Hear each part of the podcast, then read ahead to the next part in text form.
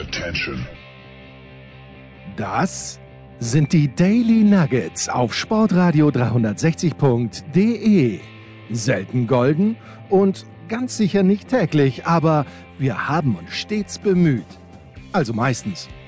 Nun gut, zu besonderen Anlässen, wie eben heute zum Thema Fußball. Die Daily Nuggets. Jetzt. Äh, die Stimmung ist prächtig an diesem am Montagvormittag. Ähm, der Anchorman ist ein bisschen später dazugekommen, weil er natürlich bis in die Puppen heute Tom Brady bei der Arbeit zugeschaut hat, Anchorman. Das ist nicht ganz korrekt. Ähm, äh, was heißt ja auch so ein bisschen später dazugekommen? Du hattest mir ursprünglich 11 Uhr avisiert und es ist 10 Uhr. Ja, es ist stark. Also äh, insofern würde ich mal sagen, früher dazugekommen. Interessiert dich der NFL eigentlich komplett zero? Nein, natürlich nicht. Natürlich interessiert sie mich und natürlich ähm, schaue ich sie sklavisch, aber das heißt nicht, das heißt nicht, dass ich jedem, ähm, jedem Tom Brady-Spiel nachgehechtet bin. Ja, also ich habe es mir auch nicht angeschaut. Ich habe beim ersten Spiel ein bisschen gespielt. beim ersten, ja, das war das, das war das Nachtspiel. Ich glaube sogar Reiners hat kommentiert. Aber ich habe beim ersten Spiel ein bisschen zugeschaut. Äh, Cleveland gegen bei Kansas City und ganz ehrlich, Patrick Mahomes äh, ist ja fraglich für kommende Woche gegen Buffalo. Mehr dazu heute Abend von Nicola oder morgen Abend von Nicola bei den Sofa Quarterbacks. Aber äh, das Erstaunliche ist ja, der hatte im ersten Quarter schon Probleme mit seinem linken Fuß und dann hieß es irgendwie, ja, der große C musste da wohl verarztet werden. Und ich habe mir nur gedacht, äh, Mahomes ist so gut und Kansas City ist so viel besser als Cleveland. Selbst wenn sie ihm den großen C abhacken in der Pause, wird er immer noch die Mannschaft zum Sieg führen. Das aber nur nebenbei. Ich wollte gar nicht über, ich weiß gar nicht, warum aber, ich. Ja, bitte, bitte. Aber großer, großer C, du weißt schon, dass der große C ist tatsächlich ein, ja. ein, brutal wichtiges ja, Körperteil ist und das sogar klar, meines Wissens ja so weit geht, dass man, wenn die Zehen irgendwie tatsächlich abgehackt wären, man dazu übergeht, dort einen Finger ähm, zu ähm, installieren, wie, wie würde man sagen? Äh, nicht installieren, transplantieren. sondern transplantieren, um Gottes Willen äh, weil man quasi ohne einen großen C ja nicht ernsthaft gehen kann, geschweige denn wahrscheinlich Quarterbackieren könnte. Ja. Ja, das ist. Weil beim zum Quarterbackieren gehört ja auch so ein klein wenig das Gehen. Immer mal wieder so ein Schritt hier, Schritt da. Schritt hier nach links oder rechts raus aus der Pocket, ja. wie wir Experten Sozusagen. sagen. Sozusagen. Aber mich wundert es, dass du überhaupt noch Football guckst nach, nach der, nach der äh, Steelers-Niederlage. Naja, es ist ja so. Ich habe mir. Da war das, oder bin ich da bei, bei ich bin bei Pittsburgh schon richtig, dass ja, du, du nicht nur ein, ein großer Pirates, sondern auch, auch, gerade ein großer Steelers-Fan bist. Ja, und im Zweifel auch die Penguins, wenn mir Heiko Olderb zuruft, dass die eine Chance haben auf irgendwas. Aber genau. Aber sonst nicht, sonst, sonst vergisst man die ganz gerne. Genauso aber hast du die schon verkraftet? Naja, ich habe sie natürlich verkraftet. Sie ist saublöd zustande gekommen, aber ich habe sie insofern gut verkraftet, als dass ich mir ja nie Illusionen darüber gemacht habe, dass die Steelers den Super Bowl gewinnen könnten jetzt natürlich, wenn man sieht, okay, Mahomes kann nicht gescheit hatschen, weil Kansas City einfach so viel besser gewesen wäre. Jetzt denke ich mir im Nachhinein betrachte, naja, äh, Steelers, gesunde Steelers, die vielleicht in, auf einen maroden Patrick Mahomes getroffen wären in Kansas City, vielleicht äh, wäre da was gegangen. Na gut, aber ich habe das absolut gut verkraftet. Das ist gut. Ja, so, und pass auf. Ähm, pass auf. Jetzt, äh, weil du gerade sagst, oh, da kommt der Hund, besucht mich. Seit nach langem mal wieder. Kommt er hier rauf in, in, die, in die improvisierten Studios. Was weil er sonst nur macht, wenn ich dabei bin. Das Aber das gibt mir die Gelegenheit, nachdem du wieder abgelenkt hast, mein Bitte. lieber Jens. Ähm, wie oft hast du in den letzten Tagen an, an, an, an Snakes on a Plane gedacht? ich denke eher mittlerweile an Snakes in a Hotel Room oder Hotel. Oh. äh, hab ich ich habe Snakes on a Plane, ganz ehrlich, ich habe zehn Minuten davon gesehen. Ich habe es, glaube ich, nie gesehen, keine Sekunde. Aber, Aber maximal so, zehn Minuten. So rein inhaltlich habe ich mir gedacht, dass das irgendwie passt das so ein bisschen, oder nicht? Naja, und ich frage mich dann immer, also Samuel L. Jackson, der ist ja, glaube ich, bei Snakes on a Plane, oder? Ich, ich, ich schaue mal schnell, ich bin mir eigentlich fast sicher. So, pass auf. Snakes on a Plane, Film 2006. Es ist, glaube ich, einer der schlechtesten Filme aller Zeiten. Moment, ähm, Produzenten, Besetzung Samuel L. Jackson, genau. Man fragt sich ja manchmal wirklich, warum Sam Jackson, der wirklich einer unserer Lieblingsschauspieler ist, warum spielt er in so einem Scheiß mit? Aber ich habe zehn Minuten gesehen und das waren genau die zehn Minuten, wo die Schlangen, äh, ich weiß gar nicht, ob sie aus Schachteln oder aus, äh, irgendwo raus sind sie entkommen und dann habe ich gedacht, nee, das schaue ich mir jetzt nicht an. Das ist ja noch schlimmer als Weißt du, was ich auch nie gesehen habe, was aber so absurd ist und trotzdem ein Erfolg war, Sharknado. Sprachen wir nicht. Oh Gott. Sprachen wir nicht vor Jahren mal über Sharknado? Oder habe ich das oh. nur bei anderen Podcasts gehört? Ähm, das, ich weiß nicht, ob wir da schon mal drüber gesprochen haben, aber Sharknado ist so ein absurdes Ding für alle, die es nicht geguckt haben. Ähm, guckt's bitte nicht. Es geht im Grunde darum, dass zwei äh, Urängste der Amerikaner gemeinsam auftreten, nämlich ein Tornado, der sich über dem Meer aufgeladen hat und dabei nicht nur Niederschläge per, als in Form von Wasser mit sich bringt, sondern eben auch Haie in sich äh, getankt hat und mit diesen Haien also rotierend übers Land kommt und dort, wo, wo dieser ähm, Hurricane, der Tornado, ähm, also Verwüstung anrichtet, ist danach nicht nur alles möglicherweise ein bisschen überschwemmt oder eben regennass, sondern es sind auch brutalste Haie unterwegs. ich, ich glaube auch, ehrlich gesagt, dass ich außer vielleicht Trailer und möglicherweise höfliche fünf Minuten von diesem Film nichts gesehen habe, so ähnlich wie die Rückkehr der Raketenwürmer oder sowas. Aber Sharknado ist natürlich ein überragender Titel für einen absoluten Wahnsinn. Sechs Teile sehe ich gerade, gab es davon. Unfassbar. Und ich glaube, das ist auch Max Kellerman, den ich ja sehr schätze, ähm, als ist da noch mit äh, Stephen A. Smith in äh, jetzt, äh, First, First, First Take, heißt glaube ich, heißt First Take auf ESPN, ich glaube schon. Ähm, aber Max Kellerman hat da auch irgendeine Rolle gespielt als irgendwas und Sharknado ist wirklich so schwachsinnig, wie es klingt. Ich habe auch hier ungefähr gleich viel gesehen wie Snakes on a Plane. Aber warum kommst du auf Snakes on a Plane, mein lieber Markus? Ja, weil es ja ähm, jetzt aktuell ähm, wurde ja diese, wie, wie soll man das nennen, die Karawane gestartet ja. in Richtung Australian Open. Und das ist ja alles so, so brav am Reißbrett, Reißbrett geplant. Es gibt ein paar Qualiturniere und es gibt ähm, so ein paar Sammelflüge, die dann eben nach Australien gehen sollen. Und das Blöde ist, wenn dann auf so einem Sammelflug natürlich einer ähm, als positiv getestet wird, dann müssen alle aus diesem Flug in 14 Tage Quarantäne und 14 Tage Quarantäne heißt in Australien, 14 Tage Hotelzimmer. Ähm, und jetzt gibt's dann natürlich Beschwerden von, weil insgesamt sind es über 70 Spieler. Ne? 72, 72, 72 mittlerweile. 72 Spielerinnen und Spieler, die in Quarantäne müssen, die sich darüber böse aufregen. Und wenn ich das richtig höre, ist der große Tenor in Australien, wisst ihr was? Dann bleibt doch zu Hause, wir ja, wollten genau. das Turnier eh nicht. Ja, genau, legt uns den Arsch. Äh, ich habe ja. gerade ähm, einen dreiminütigen Nachrichtenschnipsel gesehen. Ben Rothenberg hat das ähm, gepostet. Ben Rothenberg, Journalist der New York Times, muss man nicht mögen, ist aber unfassbar gut informiert. Und da gab es gerade einen dreiminütigen Videoausschnitt aus einem australischen TV-Sender, wo eben auch dann der Premierminister des Bundesstaates Victoria gesagt hat, wisst was, äh, weil Novak Djokovic, die Nummer 1 der Welt, äh, Forderungen gestellt hat und äh, der Premierminister hat im Grunde genommen in anderen Worten gesagt, was willst du eigentlich, du Kasperl? Kasperl hat er nicht äh, gesagt, aber es ist tatsächlich so, dass die, äh, dass die, äh, dass Craig Tiley, der Chef von Tennis Australia, wie du sagst, am Reißbrett was Geiles entworfen hat. Wir fliegen nach, äh, aus verschiedenen Orten. Es kommt, also Dominik Thiem zum Beispiel ist aus Barcelona weggeflogen, da sind Leute aus Doha weggeflogen, es sind Leute aus Los Angeles weggeflogen. Und wenn du natürlich das Pech gehabt hast und äh, es gab eben, also es gibt einen Doppelspieler, den man nicht kennen muss, aber der heißt Artem Sitak und der Sitak äh, sagt, sagt auch jetzt irgendwie, was wollte er eigentlich? Wir wussten genau, was die Risiken sind. Und er ist eben einer von denen, die jetzt wirklich 14 Tage in diesem Hotelzimmer sein müssen. Die anderen sind ja eigentlich auch 14 Tage in Quarantäne, dürfen aber fünf Stunden raus, um zu trainieren. Aber Artem Sitak sagt, was wollt ihr eigentlich? A, wussten wir das und B, in seinem Flieger war es halt so, dass die Stewardess, davon, nein, die Flugbegleiterin, Entschuldigung, die Flugbegleiterin positiv getestet wurde und für Artem Sidak war das komplett klar. Wenn die Flugbegleiterin, ist ja logisch, die hat sich, äh, da gibt's dann keine Kohorten mehr, sondern das ist halt äh, der ganze Flug äh, damit kompromittiert.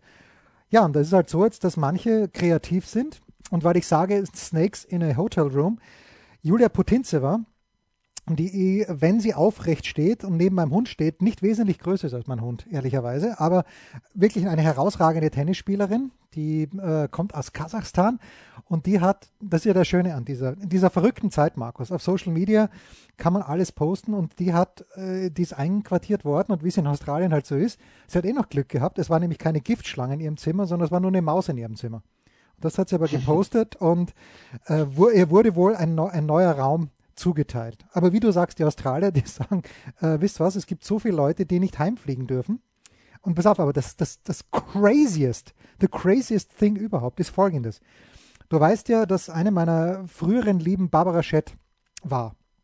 Ich mag sie natürlich immer noch gern, die Babsi. Ähm, und Barbara Schett arbeitet für wen? Markus, du weißt es für Eurosport. Du wolltest es gerade sagen. Natürlich, aber es gerade sagen. Ja, ja. Und Babsi Chat hat mir gesagt, ähm, weil Babsi Chat war, das zuletzt war sie in Europa bei den French Open, glaube ich. Gut, und danach hätte sie nach Linz noch zum Turnier sollen, das wäre im Oktober gewesen, meine ich. Und da ist sie aber davor schon vor diesem Turnier in Linz zurückgeflogen und war wirklich auch zwei Wochen in Quarantäne. Und danach hat sie das gefeiert. Sie wohnt ja in Australien, ist dort verheiratet, hat dort einen, äh, einen Sohn, den Noah.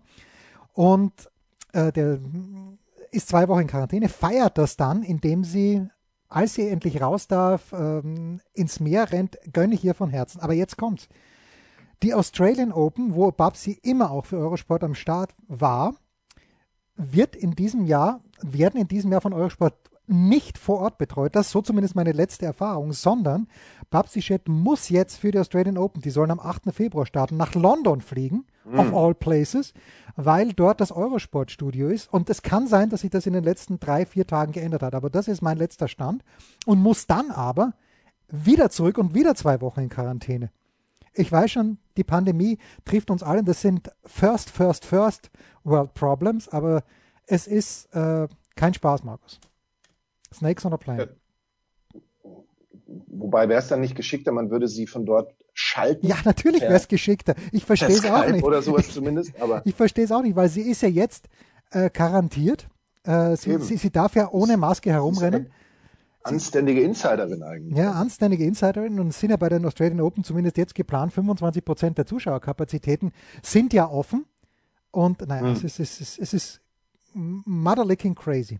Aber, Markus, du hast mir ein gutes Stichwort gegeben. Ich habe mir selbst Natürlich. ein gutes Stichwort gegeben, als ich nämlich sagte, ähm, dass man Patrick Mahomes, ich möchte es nicht vorschlagen, aber selbst wenn man ihm seinen linken großen C abhacken würde, ähm, ich lese gerade ein Buch, das mir die aufstrebende junge Kollegin geschenkt hat zu meinem äh, 28. Geburtstag.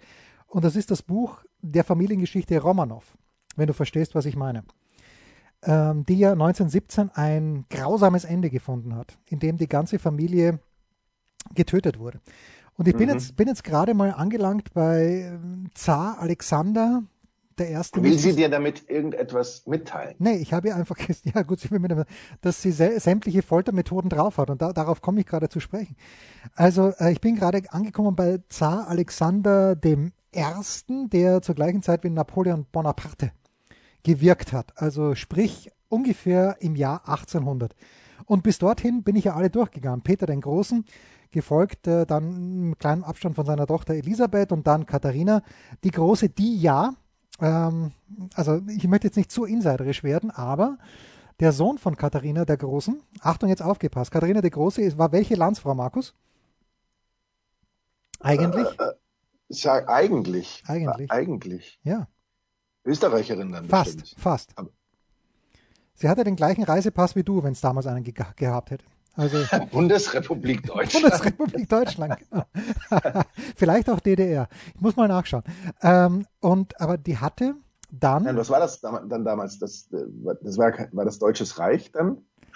Das war, Oder, nee, das war ein, Fürstentum. Also da, weil es war ja mit Sicherheit eben nicht die Bundesrepublik. Darauf nein, war mein Scherz. Ja, ja, so. das war nicht mal das Heilige Römische Reich, weil das war ja damals auch, ähm, das, das war ja bis 1800 im, in, in, der Hand der Habsburger. Es war einfach ein, ein Fürstentum, ein Bistum, das im jetzigen Deutschland liegt. Lassen wir es mal so sagen. Und Katharina war ja, da gibt es ja auch bestimmte oder einige Filme drüber, sexuell durchaus aktiv und hat ähm, ihren Sohn, der dann nach ihr Kaiser wurde, der ein ganz furchtbarer Kaiser war, der Paul, äh, war wohl nicht von ihrem Ehemann, dem Peter, den sie umbringen hat lassen. Und ich weiß, ich möchte es nicht komplizierter machen, als es ist, aber es gibt ganz, ganz viele Stimmen, die sagen, und dieses Buch, das äh, sehr, sehr launig geschrieben ist, äh, meint, dass mit Katharina der Großen eigentlich die Linie der Romanows, die Blutlinie der Romanows aufhört und alles, was danach kommt, nicht mehr nicht, das wäre die Saltikow-Linie, wenn ich mich richtig erinnere. Aber was ich sage. Von irgendeinem Stallburschen, mehr ja, oder weniger. Ja, quasi. Ja, vielleicht war es doch ein russischer Fürst, aber äh, auf keinen, äh, die, die, die Indizien sprechen doch sehr dafür, dass es kein Romanov war. Aber was ich sagen wollte, Markus, bis zu Alexander, dem ersten, der die Folter abgeschafft hat, wenn ich das lese und wenn ich mir vorstelle, wie grausam, wie unfucking fassbar grausam dieses Mittelalter war, und mhm. ich hoffe sehr, also ich hoffe, ich muss jetzt dann gegenlesen. Ich muss den gleichen Zeitraum in Österreich auch gelesen haben, weil äh, die Foltermethoden, die in Russland geherrscht haben, ich möchte sie an dieser Stelle nicht wiederholen, aber jeder wäre dankbar gewesen, wenn man ihm nur den großen C abgehakt hätte. Das ist äh, nicht vorstellbar. Und ähm, aber das äh, ist doch auf der anderen Seite, also nicht diese Foltermethoden, aber diese ganze Geschichte fasziniert mich. Diese Bündnisse, die es tut mir jetzt so leid, dass ich in der Schule nicht aufgepasst habe in Geschichte. Weil diese ganze Bündnispolitik wäre da, dass, dass die Preußen sich dann äh, mit den Österreichern, aber eigentlich nicht mit den Österreich immer eigentlich, oder sagen wir mal, oft ein Verbündeter von Russland, zumindest bis zum Jahr 1800. Es ist absolut faszinierend. Lest die Romanovs. Ja. Aber, aber wenn man sich, selbst wenn man sich in der Schule dafür interessiert hätte und aufgepasst hätte, wäre man da nicht schneller ausgestiegen als bei jedem äh, Borns Ultimatum-Film? Natürlich, natürlich. Weil die kleine Art-Art, die große Art-Art, an die ich mich erinnern kann, ich wüsste nicht mal, wer da beteiligt war. Nachdem es ein französisches Wort ist, würde ich mal davon ausgehen, dass die Franzosen irgendwie ihre Finger im Spiel gehabt haben. Aber ich weiß es nicht mal. Schreibt uns bitte. Schreibt uns. Bitte. ja, da, da gibt es mit Sicherheit ganz, ganz große Resonanz, weil, also, jetzt mal ganz im Ernst, mit, bei Geschichte hat keiner aufgepasst. Ja, was schade ist. Aber man sieht ja also, auch diese. Ja, leider, ja, das, das ist natürlich leider auch tatsächlich ein, ein Sinnbild unserer Zeit, das, das gebe ich ja zu, aber ich meine jetzt generell bei Geschichte. Ja, ja, ich meine. Nicht nur bei, bei der speziellen ja, Geschichte. Nicht nur bei der. Gut, alles klar. Also, äh, kurze Pause, weil ich habe noch ein Thema, das wahnsinnig viel mit Fußball zu tun hat. Was gibt es Neues? Wer wird wem in die Parade fahren? Wir blicken in die Glaskugel. Wie oft und wir, gehen, wir sind natürlich weiter mitten in der Fußball-Bundesliga drin, der Einkermann und ich. Wie oft, Markus, äh, was, war die Trau was war eine der traurigsten Nachrichten der letzten Woche? Aber irgendwie war es auch nicht traurig, sondern es war ja fast ein bisschen tröstlich. Es war, nein, nicht tröstlich auch nicht, aber es war erwartbar. Gottes Willen. Ähm, tröstlich, erwartbar, traurig. Ja, sagen wir mal traurig. Traurig und erwartbar. Las Vegas. Oh, dass, dass jetzt Siegfried und Roy wieder zusammen sind. Ja. Das ist eigentlich ja. Ist es tröstlich, Oder? aber traurig ist es. Ja, ist er, na, sagen wir so, nicht, es ist erwartbar. Mich, es ist erwartbar. Da möchte ich mich nicht so, da möchte ich mich nicht so äh, erheben, um, um darüber in irgendeiner Form zu, zu urteilen oder, oder sowas, weil ähm, das, das kann ich genau überhaupt nicht beurteilen. Wie oft hast du Siegfried und Roy gesehen? Also in Action meine ich, in Action. Warst du mal live? Wahrscheinlich. Nein, live, live war ich da nie. Ähm, wahrscheinlich in irgendeiner Fernsehsendung früher ähm, wie, wie lange haben die das schon gemacht? Mir kam das vor, als wäre ich da noch im Schlafanzug mit den Eltern vor dem Fernseher gesessen, als, als das mal kam oder so. Da, das waren wahrscheinlich die Momente, sonst ähm, nicht mehr. Also ich würde sagen, in den letzten 30 Jahren habe ich die eher weniger verfolgt. Ich, ich weiß gar nicht, wahrscheinlich gab es die Show. wahrscheinlich saß ich noch vor 15, vor 10 Jahren mit den, im Schlafanzug mit den Eltern vor dem Fernseher. Auch das kann sein. Ja, also ich weiß gar nicht, wer dieser Unfall war, mit, äh, wo ja die offizielle Lesart und Jürgen Schmied ist ganz, ganz tief im Thema drin. Was großartig war, hat, Jürgen hat ja schon zum Tod von Roy, der glaube ich vor Roy, der vor acht Monaten ungefähr gestorben ist, hat er was geschrieben, auch über diesen Tiger, Mantacore hieß er glaube ich. Ähm, und die offizielle Rede ist ja immer noch, dass Roy auf der Bühne einen äh, Schlaganfall gehabt hat und dass der Tiger ihn retten wollte. Ist, ist eine schöne Geschichte, glaubt zwar keiner, aber ist ja okay. Und ähm, ich habe sie gesehen. Es muss, könnte im Sommer 1994 gewesen sein, als ich mit meiner Frau nach Las Vegas gefahren bin und äh, ich hatte mal gehört von denen und auch das gleiche wie mit dem Geschichtsunterricht. Ich habe die damals gesehen und mir gedacht, na gut, da rennen halt ein paar weiße Tiger rum und ich, ich konnte mich an der Zauberei als solcher Konntest du dich jemals an der Zauberei als solcher erfreuen, Markus? Oder was hat dich das Einzige, hat dich irgendwas fasziniert an der Zauberei? Also ich muss sagen, dass, dass da schon so ein paar Dinge gibt, die einen faszinieren. Sowohl jetzt bei, bei kleinen ähm, Taschenspielertricks, ja, die also auch so eine Zauberei sind, wo, wo einem einer hier Dings, Dings und dann plötzlich die Münze hinterm Ohr vorzieht und sowas.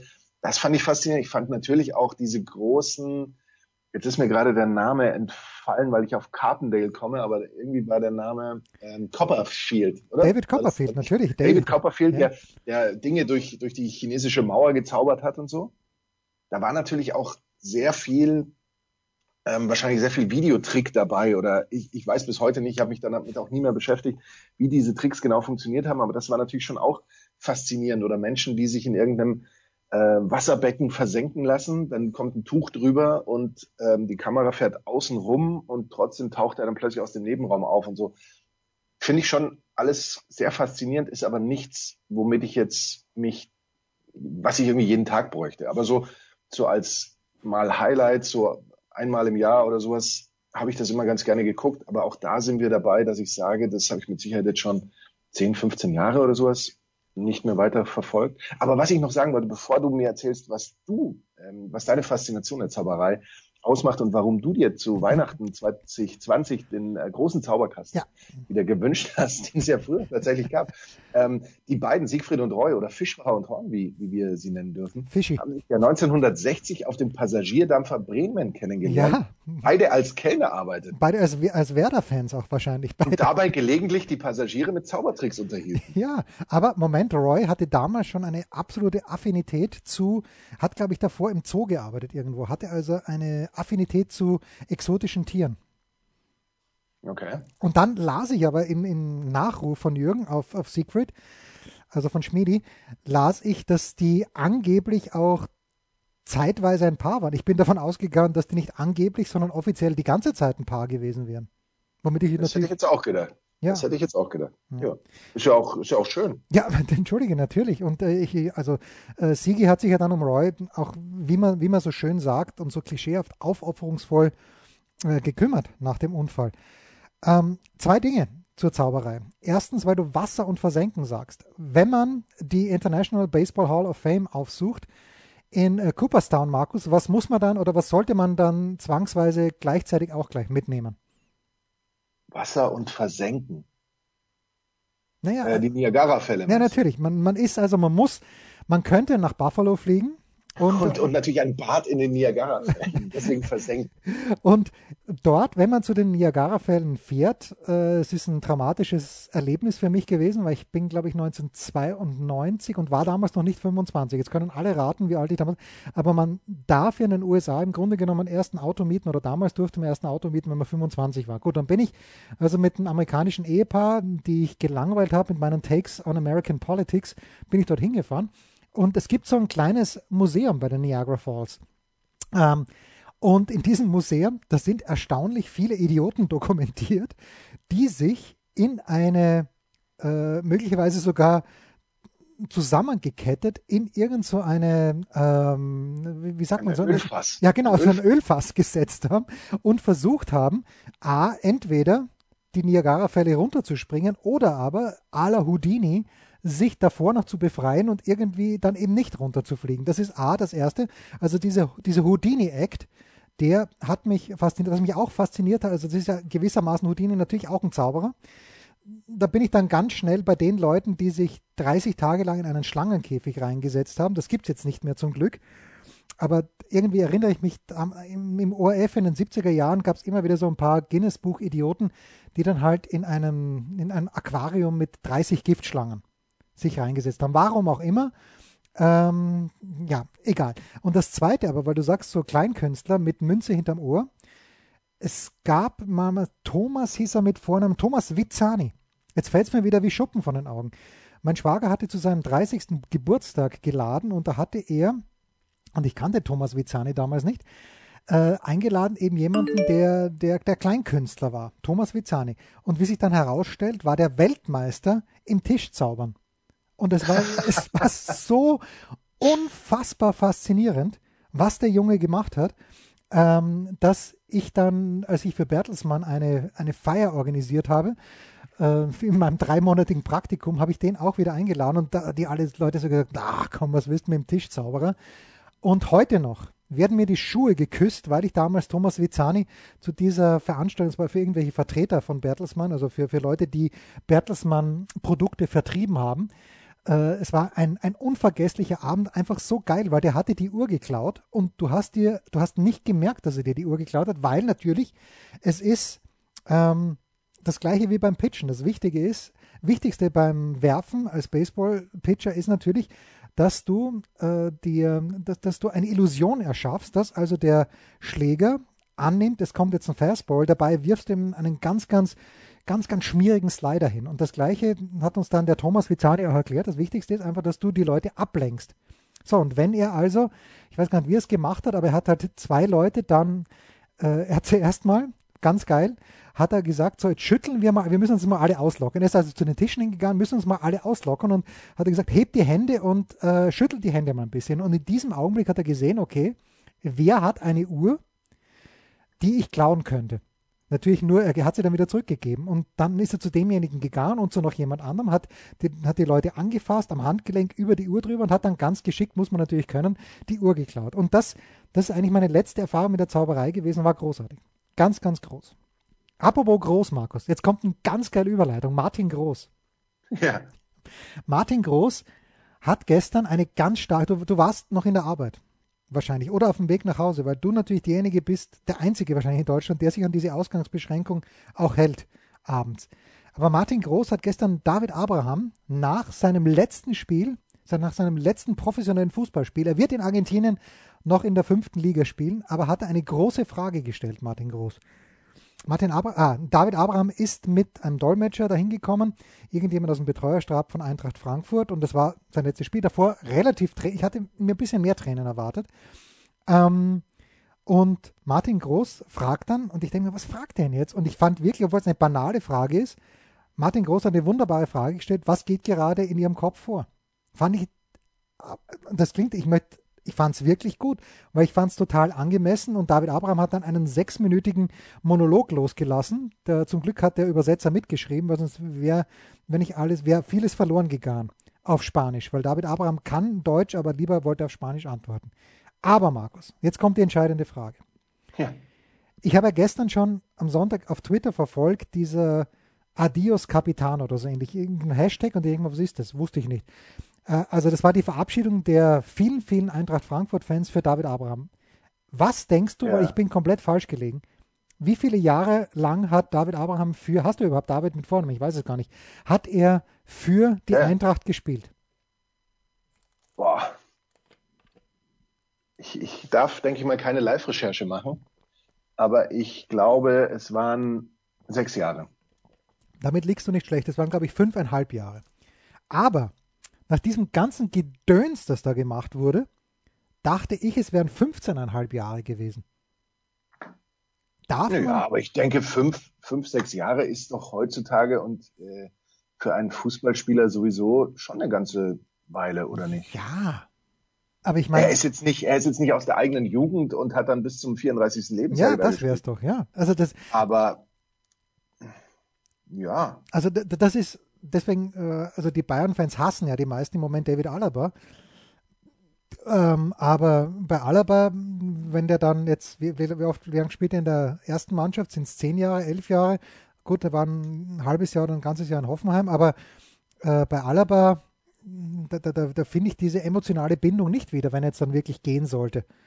Ja, oder gut, Schweinsteiger wurde natürlich schon ähm, gebührend verabschiedet, aber ich fand, ich war echt, ich dachte mindestens zehn Jahre dass das so ist. Und das Geile war, dass dann, äh, weißt du, mit wem David Abraham gestern Trikot getauscht hat? Das wirst du nicht mitbekommen. Ja, natürlich, mit hat Manuel Gräfe. Mit Manuel Gräfe, ja. ja. ja. Und dann fand ich die Analyse von Erik Meyer im Studio so geil, weil er sagt, ja, es ist ein guter Typ, David Abraham hat sich nie was zu Schulden kommen lassen. Und ich überlege dann mir dann zwei Dinge.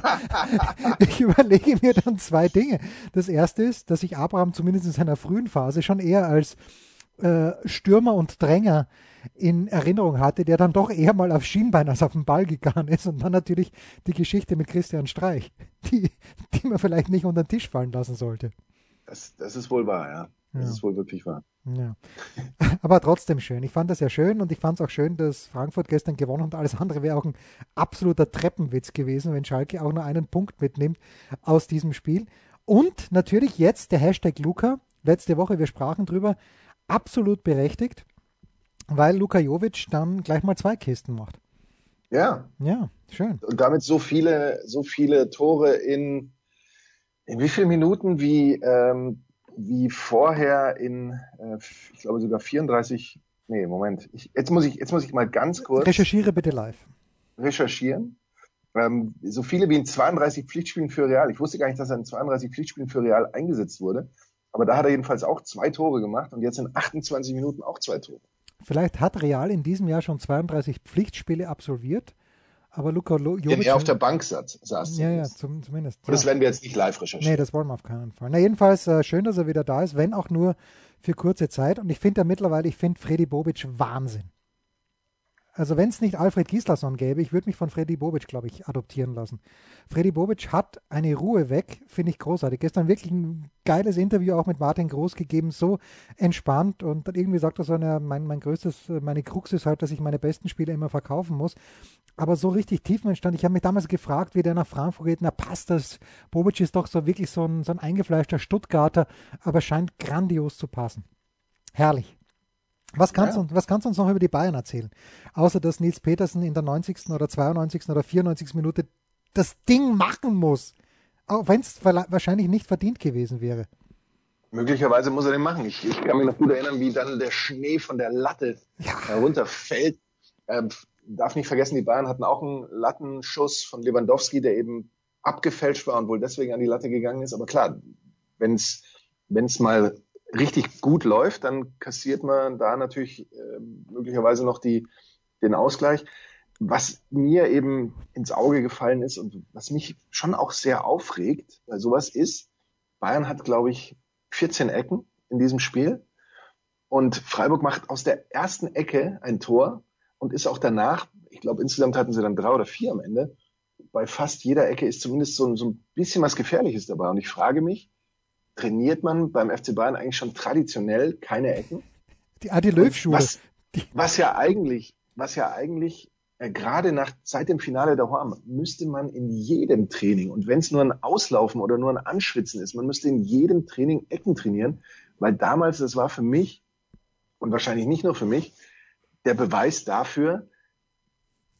Ja, Bayern hat das Spiel dominiert, hat 512 Ecken, glaube ich, gehabt dann hat Chelsea eine einzige Ecke und macht mit dieser, kommt auch nur bei dieser Ecke auch mal vors Tor und macht aber damit ein Tor. Und gerade da siehst du doch, wie billig du über eine Ecke ein Tor kriegen kannst, wenn du es nur mal ein bisschen trainierst. Aber ich habe das Gefühl, die Bayern, die, ja gut, irgendjemand muss halt da zur Ecke gehen, meistens ist es Kimmich oder sonst Sané, und dann spielt man halt irgendwie den Ball rein. Und jedes Mal köpfen die Freiburger diesen Ball aus dem 16er raus ja, weil halt da auch kein Bayern-Spieler in der Nähe ist. Und dann, also ich frage mich, glaube ich, das mittlerweile schon gar nicht mehr, ob das jemals trainiert wird. Ja, und kann und das finde ich schon, schon sehr verstörend irgendwie, dass, dass sowas vorkommt, dass du so eine Eckenüberlegenheit hast, nichts draus machst und der Gegner hat eine Ecke und macht damit gleich ein Tor. Ähm, Freiburg ansonsten, und, ähm, und dann also möchte ich gar nicht äh, drum rumreden, äh, fand ich, hat, hat super gespielt, hat super ballsicher, ähm, war vom Pressing nur in wenigen Momenten beeindruckt, ähm, hat selber aber auch gut gepresst und das den Bayern auch wirklich schwer gemacht. Also und ich haben fand, versucht, dass die ich, ein richtig was, gutes Spiel gemacht haben. Was mir gefallen hat, ist, äh, dass sie wirklich versucht haben, hinten rauszuspielen. Also genau, nicht, nicht, ja. nicht, nicht den Ball irgendwie blöd vorzuprügeln, sondern hinten rauszuspielen und äh, ist gut. Also mich freut, dass Freiburg wieder in der Liga bleiben wird. Ich hätte ja nach dem achten oder neunten Spieltag gesagt, es könnte eng werden, aber echt gut. Und mit Ausnahme von Nils Petersen und Jonathan Schmid, ich weiß nicht, ob ich auf noch drei, vier weitere Freiburg-Spieler gekommen wäre.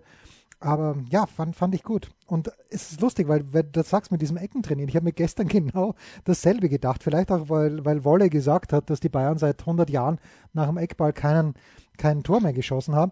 Aber äh, jetzt könnte eigentlich, und das ist ja eigentlich meine Konklusion, jetzt könnte eigentlich äh, Joshua Kimmich aufhören, die Hand zu heben. Oder den Arm, den Arm zu heben. Weil es macht eh keinen Unterschied. Nein. Hau, hau die Kugel einfach rein und lass uns mit deinem blöden Handheben in Ruhe. Also was das zu bedeuten hat, weiß kein Mensch, weil man würde sich ja eigentlich denken, ähm, es gibt so ein paar studierte Varianten. Ich heb den rechten Arm und das bedeutet, ich spiele auf den zweiten Pfosten, den linken auf den ersten. Okay, das hätte der Gegner relativ schnell rausgefunden, wie das ist. Aber wenigstens gäbe es sowas, wie man beim Basketball, wenn man den Ball nach vorne dribbelt, irgendwie die drei nach oben hebt ja. oder die Faust oder, oder den Finger runter oder sowas. Das sind so die drei Systeme, die, die man irgendwie trainiert hat. Aber die Fußballer trainieren diese Systeme nicht. Aber es gibt ja Mannschaften, die machen das und das funktioniert ja manchmal auch ganz gut. Aber sonst der Rest sagt, oh, wir bräuchten eigentlich Systeme, was machen wir?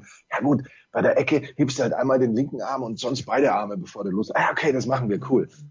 Aber dass sich dadurch nichts ändert an, an dieser Ecke, das sollte man mittlerweile dann auch erkannt haben. Also die das erste, ist wirklich, das ist wirklich beschämend eigentlich. Das ist ärgerlich und dämlich. Äh, das erste, das erste Mal, als mir das aufgefallen ist, war bei der Fußball-Europameisterschaft 1988, wer sich erinnern kann. Und da haben die Niederländer wirklich eine Variante gehabt, nämlich, das haben natürlich andere seitdem nachgemacht, aber das erste Mal ist mir da so aufgefallen, die Variante war, dass sie eben äh, den Eckball kurz auf den ersten Pfosten reinlupfen und dass der dann verlängert wird. Es ist nicht so, dass da jemals ein Tor daraus entstanden wäre, aber es war auffällig, wie sie es gemacht haben. Aber ansonsten, ja, was willst du bei einer Ecke auch? Ja, du kannst es trainieren, aber was die Bayern halt immer, und ich weiß gar nicht, ob das Copyright Thomas Müller ist, aber was die Bayern halt immer gut gemacht haben, fand ich dieser, dieser Rückpass von Thomas Müller, dass wenn er mal am Flügel draußen ist, dass er ihn flach zurücklegt in die Mitte rein. Das ist schon ein, ein Alleinstellungsmerkmal, fand ich. War lange Zeit für, für die Bayern und sind auch recht viele Tore draus gefallen, aber das hat natürlich nichts mit Ecken zu tun. Ecken übrigens, die Bayern brauchen vor diesem Spiel wohlgemerkt 52 Ecken pro Tor, ja. Freiburg 15 Ecken pro Tor. Ja.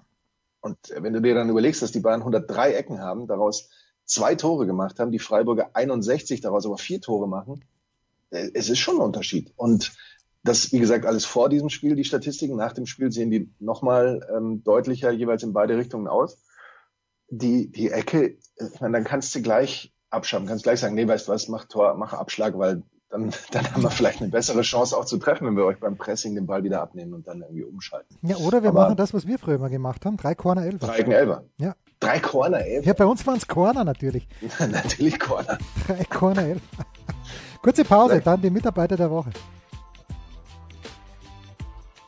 Ein Fallrückzieher von der Mittellinie? Ein Skiflug über einen Viertelkilometer?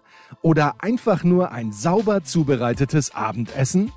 Unser Mitarbeiter, unsere Mitarbeiterin, unser Darling der Woche. Ja, Mitarbeiter der Woche, das, das, da Fuchs den äh, immer her. Aber es gibt viele Anwärter. Also wir, wir haben ja äh, Siegfried Fischbacher und Roy Horn schon gefeiert, finde ich, ausführlich. Ähm, einfach nur der Umstand zu sterben reicht dann doch nicht, um Mitarbeiter der Woche zu werden. Ähm, für mich auch ein Kandidat wäre der Kreisläufer. Ich glaube, es ist von den Kapverdischen Inseln, der 814 Kilo hat ähm, und der bei der WM aber leider nicht gegen Deutschland spielen durfte, weil die Kapverden nicht mehr zehn gesunde Spieler aufs Parkett gebracht haben. Aber ich nehme den Österreicher. Markus, weil ich ihn mag, weil er, weil er ein guter Typ ist, weil er, gut, er wurde eh schon gefeiert, er wurde von, ähm, von Felix Neureuter gefeiert, auch am Samstag, am Sonntag hätte es eigentlich wieder Grund gegeben, ihn zu feiern, aber da war er dann wieder er selbst, als er bei einem eigentlich sehr, sehr einfachen, nein, nicht sehr einfachen Tor, aber er hat einfach zu viel riskiert bei einem Übergang. Äh, es geht natürlich um Manuel Feller, der, äh, wer es nicht mitbekommen hat, es, die, es hätten ja in dieser Woche zwei Slaloms, an diesem am vergangenen Wochenende zwei Slaloms in Kitzbühel stattfinden sollen, auf dem legendären und schwierigen Ganzlernhang. Ist aber nicht zustande gekommen, weil es in Kitzbühel ein paar Briten gegeben hat, die sich dort äh, herumgetrieben und äh, das Virus eingeschleppt haben, und zwar die britische Mutation. Na gut, und jedenfalls ähm, wurden dann. Ja, weil die Österreicher immer, weil die Österreicher Österreicher ohne englische Skilehrer nicht können. Ja, und das Geile das ist, das ist Problem. Ja, mittlerweile scheint sich ja herausgestellt zu haben, dass das überhaupt keine Skilehrer-Anwärter waren, sondern äh, britische Skianfänger, die dort einfach Party gemacht haben in Jochberg, weil gerade Zeit oh. war und weil es ja keine, weil es ja keine Pandemie gibt. Äh, okay. Wobei man natürlich sagen muss, irgendwo müssen sie ja untergekommen sein. Äh, also ganz, nicht ganz fair, nicht ganz fein. Aber äh, und dann wurden aber diese Slaloms aus Kitzbühel aus dem, von einem bekannt schweren Hang verlegt nach in, nach Flachau. Und dort ist der Kurs nicht besonders schwierig. Und Manuel Feller sagt, na gut, das ist halt eine Märchenwiese hier. Wobei er das nicht so gesagt hat. Er hat das, das ganze Interview hat, glaube ich, sogar Roman Stelzl, unser lieber Freund Roman Stelzl, geführt und der Begriff Märchenwiese ist gefallen, aber wenn man es nicht im Kontext sieht, wenn, wenn man nur diesen Begriff raus holt, dann äh, schwierig. Aber jedenfalls, und dann sagt der ähm, Christian Mitter, der Trainer der österreichischen Frauen, dann soll er dort gefälligst auch gewinnen. Manuel Feller hat noch nie ein Weltcuprennen gewonnen, gehabt vor diesem Wochenende und hat am Samstag tatsächlich mit einem Husarenritt äh, wobei die Husaren ungefähr gleich gefoltert haben wie die Romanows. Auch kein Spaß. Mit einem Husarenritt hat er sein erstes Weltcuprennen gewonnen. Am Sonntag ist er dann 17. geworden. Da wäre er wahrscheinlich Zweiter geworden, wenn er durchgekommen wäre ohne Fehler. Hm, gut, kann man sagen, wenn Clement Noël den Fehler im ersten Durchgang nicht macht, hätte das Haus hoch gewonnen. Egal. Aber mein Mitarbeiter der Woche ist Manuel Feller mit einem kleinen Co-Mitarbeiter. Eigentlich ist eine Gruppe von Co-Mitarbeitern. Und zwar ist das das Team um Stefan Steinacher. Denn Stefan Steinacher Stadionsprecher mit äh, der Dani Meyer, die die Beschallung im Zielraum machen. Denn als Manuel Feller mit Bestzeit am Samstag, er war Dritter nach dem ersten Durchgang und ist mit Bestzeit ins Ziel gefahren, ähm, in, der, in Flachau ins Ziel gekommen ist, Bestzeit, souveräne Bestzeit. Markus, ist welches Musikstück im Hintergrund eingespielt worden? Ich weiß nicht, ob du es gesehen hast. Ich will wieder haben. Nein, es war Märchen, Märchenprinz von der EHV. Und das oh. fand, ich, fand ich natürlich stark vorbereitet, weil ich frage mich, was wäre gespielt worden, wenn er nicht Bestzeit gehabt hätte. Aber das hat so wunderbar gepasst. Also mein Mitarbeiter der Woche ist Manuel Feller, Co-Mitarbeiter der Woche, das Team um äh, Stefan Steinacher und Dani Meyer, ähm, weil das fand ich sehr, sehr nett, wie das eingespielt wurde. Bitte. Wir haben heute schon mir ganz viele Mitarbeiter der Woche weggenommen. Manuel Gräfe finde ich als Schiedsrichter toll und dann eben so eine so eine Trikot-Tauschaktion, wenngleich das nicht ganz neu ist, dass ein Schiedsrichter sowas macht bei irgendwie letzten Spielen oder sowas, wäre ein Thema gewesen. Äh, Luka Jovic wäre ein Thema gewesen, wenn er da zurückkommt und jetzt in der Bundesliga wieder äh, für Action sorgt. Aber haben wir auch schon besprochen.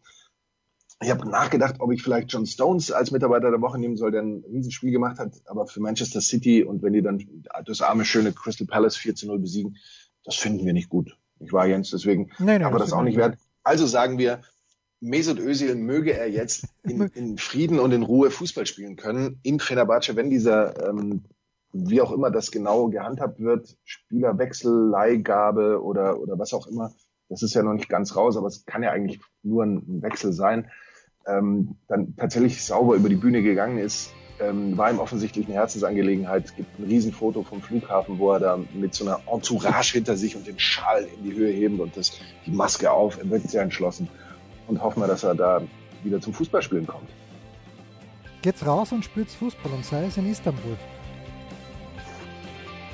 Das waren die Daily Nuggets auf sportradio 360.de. Ihr wollt uns unterstützen? Prächtige Idee!